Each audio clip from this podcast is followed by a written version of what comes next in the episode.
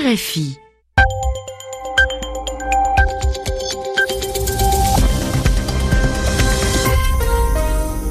il est 21h à Paris, 20h en temps universel, vous écoutez RFI. Jeanne Bartoli.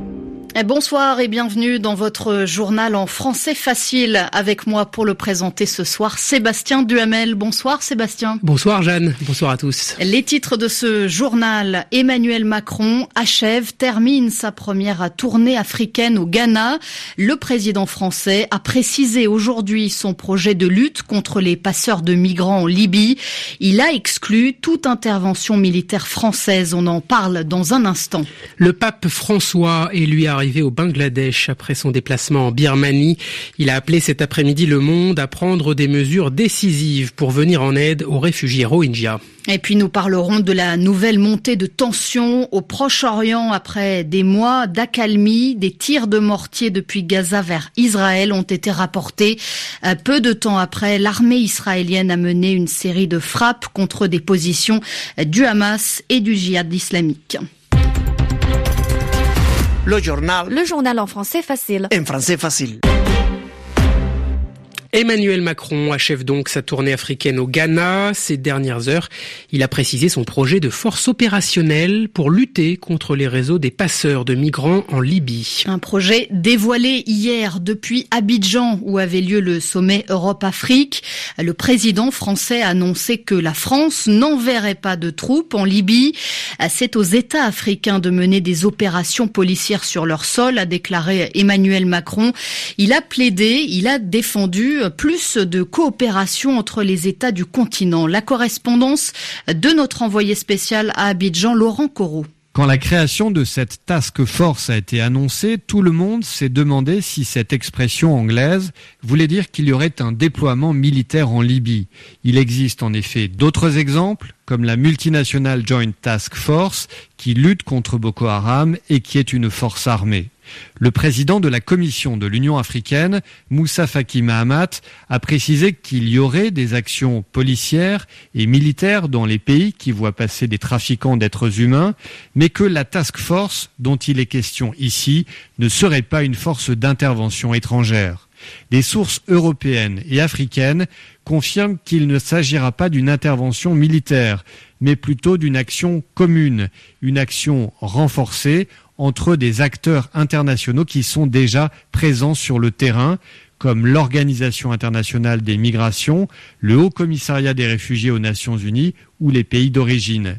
Il s'agira, dit une source européenne, d'arriver à un changement d'échelle, c'est-à-dire à faire plus, mais aussi à avoir une plus grande coordination. Laurent Corot, Abidjan, RFI.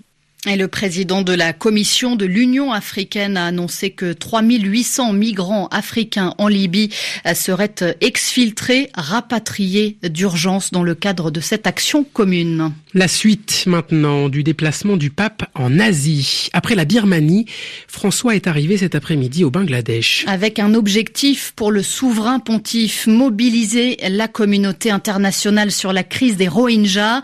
Lors de son premier discours sur place, le pape a demandé des mesures décisives pour cette minorité musulmane. Depuis la fin août, 620 000 personnes ont fui la Birmanie et, se sont, et sont venues se réfugier au Bangladesh voisin. Les Rohingyas s'entassent dans des camps et tentent là-bas de se reconstruire avec bien souvent comme pilier, comme soutien, leur religion, l'islam. Les mosquées naissent partout dans ces camps avec parfois la peur de la diffusion de messages extrémistes. Le reportage de Sébastien Farcy. Une petite maison en bois, ouverte sur les côtés et surmontée d'un haut-parleur, abrite une cinquantaine d'enfants. C'est l'une des nouvelles mosquées du camp de Balou Khalid II. À l'intérieur, un jeune d'à peine 10 ans tient un bâton et fait réciter l'alphabet arabe à ses camarades. L'imam Mohamed Abdul Salam supervise la classe. Ils ne sont pas en paix. Au début, ils n'arrivaient pas à se concentrer car des membres de leur famille ont été tués mais nous avons la responsabilité d'enseigner l'arabe et la vie de Mohamed à cette nouvelle génération. De l'autre côté de cette pièce, un autre groupe d'enfants assis en tailleur se balance en lisant le Coran. Les autorités bangladaises craignent l'influence des islamistes sur cette population désespérée et trois ONG musulmanes ont ainsi été interdites de travailler dans les camps. Cette mosquée, elle, est financée par un Rohingya réfugié en Australie, affirme l'imam.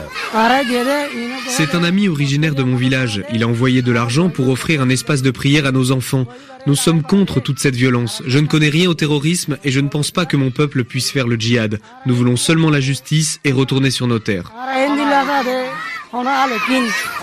Le groupe rebelle Arsa, qui a lancé des attaques contre l'armée birmane en août, a démenti toute affiliation à l'État islamique ou à Al-Qaïda. Sébastien Farsi, Baloukali, au sud du Bangladesh, RFI. Le journal en français facile. C'est donc une nouvelle montée de tension inquiétante au Proche-Orient. L'armée israélienne a mené cet après-midi une série de frappes contre des positions du Hamas et du djihad islamique dans la bande de Gaza. L'État hébreu a riposté à des tirs en provenance de l'enclave palestinienne un peu plus tôt.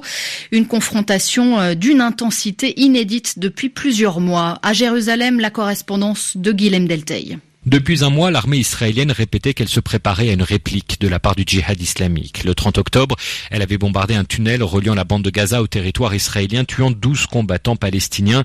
Le djihad islamique, dont étaient issus la plupart des victimes, avait promis une réponse, mais depuis, le calme régnait autour de la bande de Gaza. Le Hamas, qui contrôle l'enclave, ne voulait qu'aucun événement ne vienne entraver le rapprochement en cours avec le Fatah de Mahmoud Abbas. Mais ce vendredi, alors que les négociations intra-palestiniennes piétinent, l'armée israélienne laisse entendre que la première réponse est venue. Une quinzaine d'obus de mortier a été tirée depuis la bande de Gaza.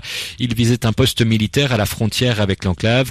L'armée israélienne considère cela comme un événement grave et nous savons exactement qui a mené cette attaque, a déclaré l'un de ses porte-paroles. Et les forces de sécurité israéliennes ont répondu par une série de bombardements. L'armée a d'abord activé des chars, puis l'aviation, menant au moins six frappes, mais elle assure ne pas chercher l'escalade. Guillaume Deltay, Jérusalem, RFI. Après des semaines et des semaines de discussions, l'Union européenne aurait accepté un accord financier avec la Grande-Bretagne. Oui, un accord financier sur le Brexit. C'est ce qu'affirme ce soir un haut responsable européen euh, qui affirme que l'offre est encore officieuse, c'est-à-dire qu'elle n'est pas officielle. Aucun chiffre n'a été avancé, mais Londres se serait engagé à payer une part fixe des budgets européens après son départ de l'Union en 2019. La chancelière allemande et le président turc se sont entretenus par téléphone aujourd'hui. C'est le premier entretien téléphonique depuis la montée de tensions entre Ankara et Berlin. Tensions après les critiques de Berlin sur la situation des droits de l'homme en Turquie. Selon l'agence de presse officielle turque, Angela Merkel et Recep Tayyip Erdogan ont convenu de donner une nouvelle impulsion à leurs relations. En Allemagne, justement, Jeanne, c'est une avancée inédite en matière de justice climatique. La justice allemande a accepté aujourd'hui d'examiner la demande d'un paysan péruvien. Ce paysan, Sao Luciano Luia, veut attaquer en justice le géant allemand de l'énergie RVE, l'un des principaux émetteurs de gaz à effet de serre de la planète. L'objectif à terme, c'est que le groupe allemand répare les effets du changement climatique et notamment la fonte d'un glacier des Andes. Noah Walker Crawford est membre de l'association German Watch qui accompagne l'agriculteur dans sa démarche et il reste encore beaucoup de travail. D'abord, il va falloir prouver légalement que la propriété de Saoul est menacée par un risque d'inondation. Ensuite, il va falloir démontrer que ce risque d'inondation est partiellement causé par les émissions de CO2 de l'entreprise RVE. Et ça, c'est un processus scientifique compliqué. Il faut regarder combien d'émissions de gaz à effet de serre a émis l'entreprise historiquement, à quel point cela a contribué au réchauffement de la planète et au changement climatique mondial, et en quoi cela a participé à la fonte des glaciers ici au Pérou et donc au risque d'inondation dans le village de Huaraz. Cette phase d'expertise qui consiste à vérifier les preuves pourrait durer un ou deux ans. Il y a des gens partout, à Fidji, dans les îles du Pacifique, qui sont menacés par la montée des eaux et qui suivent ce cas avec beaucoup d'attention, avec l'idée de lancer des poursuites judiciaires semblables, parce que cette affaire non seulement crée un précédent juridique en Allemagne, mais il y a plus de 50 pays dans le monde qui ont des systèmes légaux proches du système allemand. Il est donc possible que des cas similaires soient présentés dans d'autres tribunaux. Des propos recueillis par Carlotta Morteo. 21h10 ici à Paris, c'est la fin de cette édition. Votre journal en français facile est à retrouver sur notre site rfi.fr. Excellente soirée à tous.